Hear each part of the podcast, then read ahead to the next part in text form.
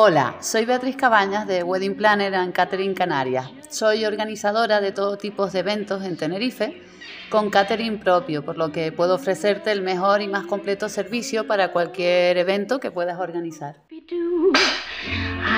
Si estás pensando en casarte o quieres celebrar tu cumple este año por todo lo alto o simplemente quieres sorprender a tus amigos un sábado cualquiera, llámame y te organizo una velada inolvidable.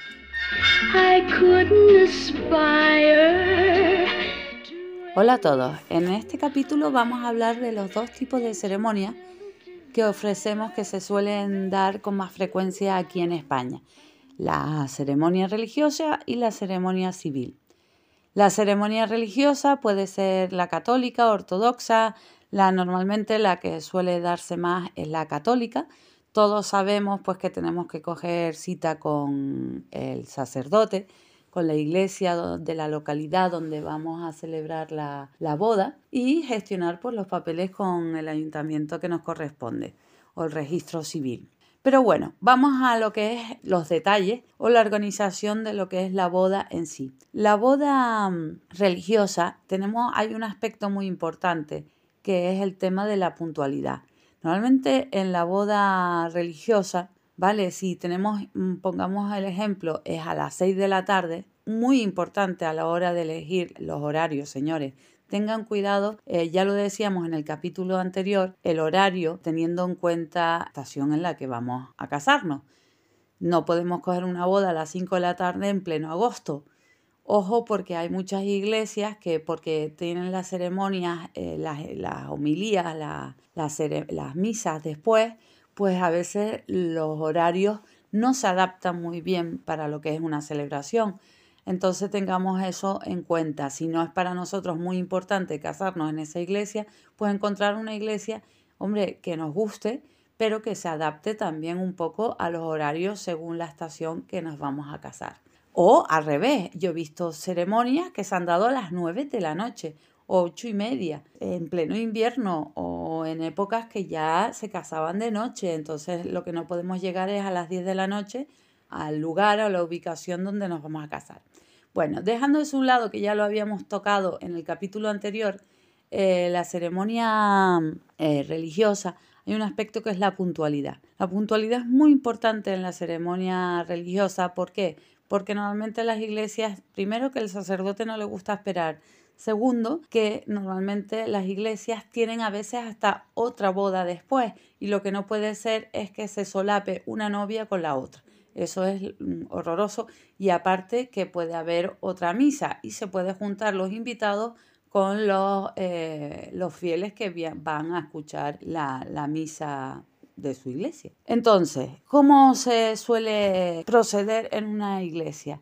Normalmente 15 minutos antes de que la, ceremonia comience o la celebración, ya eh, el encargado de la iglesia va abriendo las puertas, pone la alfombra roja. Si hemos contratado, que es algo que deberíamos siempre contratar, si tenemos en el presupuesto, es un cuarteto, un trío de música clásica un guitarrista, una, una cantante, siempre que sea música en vivo, mucho mejor. Que no tenemos presupuesto para música en vivo, bueno, señores, hay que revisar lo que es la megafonía de las iglesias. Hay megafonías muy buenas y otras que la verdad pues no se prestan para una celebración como es el de una boda. Entonces es una cosa que hay que verificar muy bien y eh, si no pues ponemos, contratamos el misma persona a veces que nos va a llevar la megafonía, la megafonía. Eh, todo el tema musical, guion musical de la, del banquete, puede ponernos una mesa de sonido en la iglesia y hacer el guion musical dentro. Una vez que la iglesia ya está abierta, ya está puesto, se encienden las luces, se preparan, se encienden las velas, en fin, el protocolo que lleva la celebración de, de una boda, igual que las de la Eucaristía, el novio debe llegar porque normalmente los invitados empezarán a llegar. El novio puede llegar en el coche, un coche bonito, si quiere, si no un coche normal, y puede llegar eh, como unos 15 minutos, 10 minutos antes de lo que es la hora prevista para la celebración. Por ejemplo, si a las 18 horas, pues puede llegar a las 17.50. Baja del coche, el fotógrafo ya o los fotógrafos, según el número de comensales, deben estar ya en la iglesia porque ojo, normalmente los fotógrafos suelen estar pues sacando fotos, eh, retratando y inventariando los momentos antes de ir a la iglesia, que es cuando se visten los novios,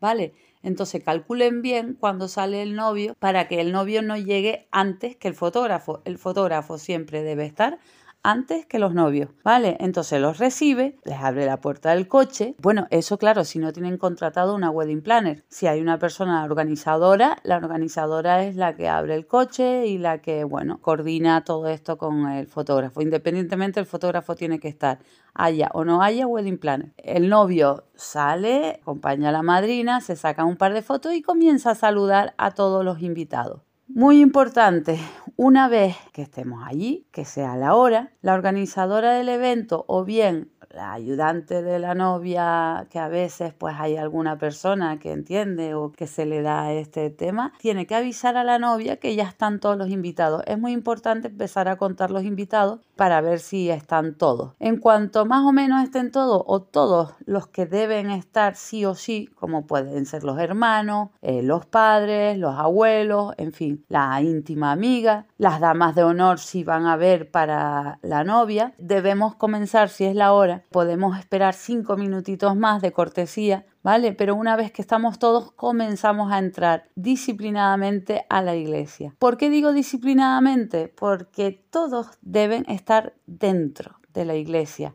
Eso de quedarse fuera de la iglesia no.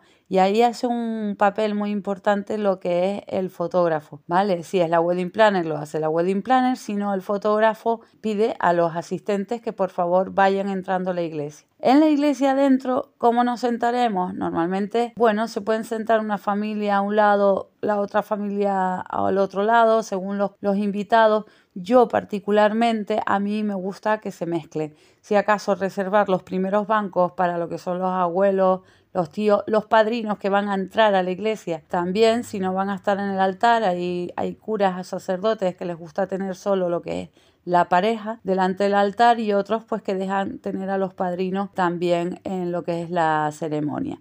Eso depende del sacerdote y de los novios. Una vez que ya eh, vamos entrando, es muy importante que tanto esté avisado el sacerdote con el ayudante y la persona que va a llevar el guion musical, sea el grupo, sea el coro de gospel, sea el técnico de sonido, que es el que si fuera una mesa de sonido, sea cual sea eh, la música, tiene que estar preparada porque normalmente es muy bonito poner la música ya una vez que vamos a comenzar la ceremonia. ¿Qué pasa? Una vez que ya están todos los invitados, visualicemos ubicados, ¿vale? Y sentados, por supuesto que el sacerdote sale, está el guion musical, y ahí es cuando hace la entrada el novio con la madrina. Suele ponerse, solemos poner una música que es con la que entra el novio. El novio no puede entrar, eh, tiene que llevar un paso, eh, pues ni rápido ni corto, y con la madre, con la madre o con la madrina, ¿no? Suelen ser las madres, pero no siempre pues es la madre,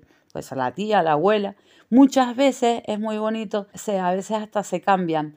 A veces empiezan a entrar con la abuela y después ya se relevan con la madre o, al contrario. ¿Por qué? Porque a veces las abuelas pues han tenido un rol muy importante en la, en la vida de, de sus nietos y pues quieren entrar con ella o tienen falta de movilidad. Entonces a lo mejor el pasillo es muy largo y se, se relevan en medio del pasillo. Suelen ser muy bonitas y muy emotivas. Bueno, en todo esto, a todo esto, la novia tiene que estar avisada que ya están entrando los invitados. ¿Por qué? Porque la novia tiene que estar en la cercanía y ya procede a acercarse a la iglesia con el coche. Esto es una coordinación facilita pero muy importante, ¿vale? Es muy importante, por cierto, la organizadora de eventos tiene que controlar que los pivotes, porque hay iglesias que el acceso tienen pivotes, tienen que coordinar con el cura y recordarles que los pivotes tienen que estar bajados, porque se ha dado que alguna boda que los pivotes estaban altos y no podía acceder la novia con el coche. Son detallitos que, bueno, es la garantía que hace que si ustedes contratan una wedding planner, eh, una buena profesional, pues va a estar atenta a todos esos detalles que evidentemente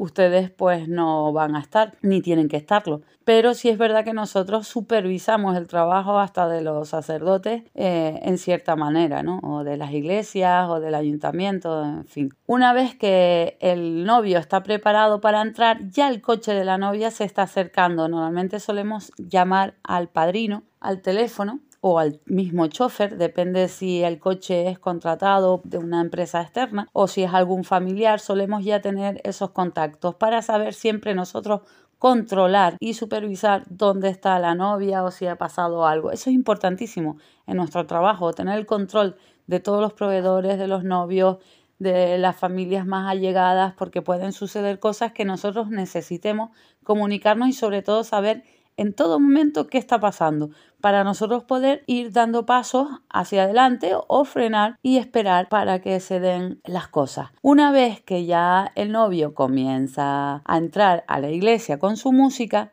la novia ya está al pie de la iglesia. ¿Por qué hacemos eso? Porque todos lo sabemos, el novio y la novia no se pueden ver hasta que llegan al altar o la novia entra en la iglesia. Una vez que entra, el fotógrafo, eh, dependiendo del número de comensales de invitados, suelen ser uno o dos, empieza a sacar fotos a la novia saliendo del coche. Si hay damas de honor, pues le vamos a ayudar a la, a la novia con el traje y la cola.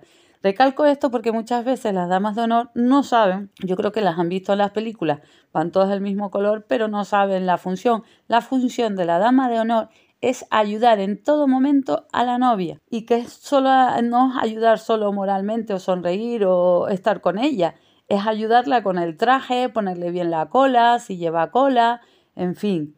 Eh, llevarle la barra de labios y, si estar pendiente de la novia, que es lo que solemos hacer nosotros las organizadoras, las wedding planners, solemos estar pendientes. Si no lo hacen ellas, lo hacemos nosotros. Normalmente las damas de honor van delante, muchas veces van pues una parejita de niños o varios niños de la familia, o bien tirando pétalos o llevando los anillos. Siempre mejor las niñas, los niños también son buenísimos, pero dependiendo de la edad, eh, suelen a veces pues darnos alguna sorpresita de que no quieren entrar.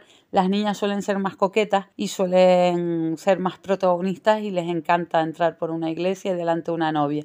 Pero bueno, eso depende del carácter, pero por, por, por estadística, las niñas suelen hacer el papel pues con mucha más fluidez. Los niños siempre nos pueden dar alguna sorpresa. Bueno, pues eh, la wedding planner eh, coloca en distancia a las damas de honor, a los niños y coloca eh, a, la, a la novia y al padrino. En este momento da el toque para que aviso a la música para que ya cambie y ponga la música de la entrada de la novia y hacemos la entrada nupcial de la novia, que es muy bonita. Una vez que llega la novia al altar, por supuesto no puede ir ni rápido ni lento caminando, eso es un poco se los voy diciendo yo. Colocarle bien la cola es importantísimo porque eso es una de las fotos más bonitas. A veces hasta cuando llegas al altar se sientan y no queda bien, no hay problema, la wedding planner se va y coloca bien la cola y a la hora de sentarse la novia. ¿Por qué? Porque es importantísimo eh, la foto. Esa foto es la foto que todos vemos, la foto con todo el fondo de la iglesia y los novios de espalda. Una vez que se empieza a celebrar la música, pues en el guion musical, que ya eso es otro capítulo, que en breve eh, entrevistaremos al disjockey de, de mi empresa, a Rafa, veremos los diferentes momentos de la iglesia en donde cabe pues un tema, pero bueno, entre ellos es la entrada de los novios, eh, sobre todo el, el, momento anillos, ¿vale? En la comunión también se puede poner una eh, y a la salida de la, cuando es la finalización de, de la celebración. Una vez que ya hemos casado a los novios, los novios van a firmar, que es la foto tan bonita donde ya se firma en el registro, y salen los novios con la música. Ahí sí es verdad que todos los invitados otra vez deben estar fuera de la iglesia, ¿vale? Es muy importante que estén fuera de la iglesia. ¿Por qué? Porque normalmente, dependiendo, señores, también hay que preguntar, o bien la wedding planner o ustedes, si no tienen, preguntar si pueden tirar arroz, si pueden tirar pétalos. En caso que les digan que no pueden tirar pétalos arroz, hay por ejemplo em, los cañones de humo de colores que son muy bonitos. ¿Por qué? Porque ese momento es especial. Es cuando han dado el sí, ya están casados espiritualmente, ya han firmado, ya la boda se ha dado. Entonces ahí de alguna forma tenemos que hacer que, vamos, hay una explosión de emociones que ya las hay, porque no hace falta, en el mismo templo ya hemos dado el sí, pero cuando salgan sí que tiene que ser. Bueno, nosotros hemos contratado a veces hasta mariachi, hasta un grupo de música a la hora de salir de la iglesia, porque es, vamos, el subidón, es, pura, pura magia, pura alegría. Entonces, cuando salgan, eh, muy importante. Si nos dejan tirar arroz, pues hemos preparado los conos de arroz, las bolsitas de arroz que ya se han ido repartiendo o se han dejado en los bancos de los invitados para que cada uno lo coja. Hay diferentes formas de, hacerlo depende. Pero ya les digo, si no nos dejan tirar arroz o no nos dejan tirar pétalos, los pétalos son muy bonitos de colores. O si a la novia le gusta mucho el rojo y pues se pueden combinar rojo y blanco.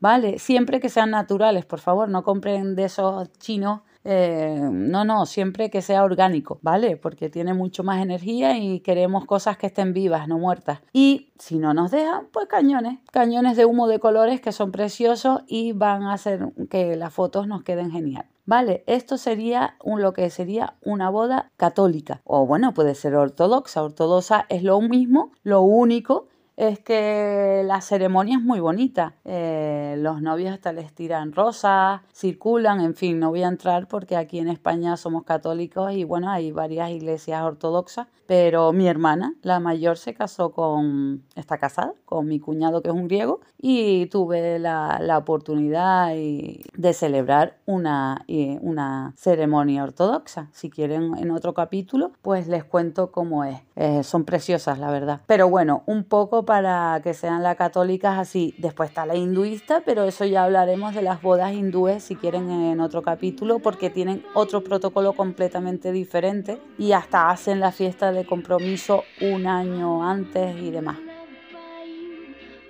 Bueno, pues hasta aquí el podcast de hoy. Gracias por escucharme. Si quieres que hablemos, contáctame a través de mi web weddingplannercanarias.com o de mis redes sociales. Gracias. I wanna be kissed by you alone.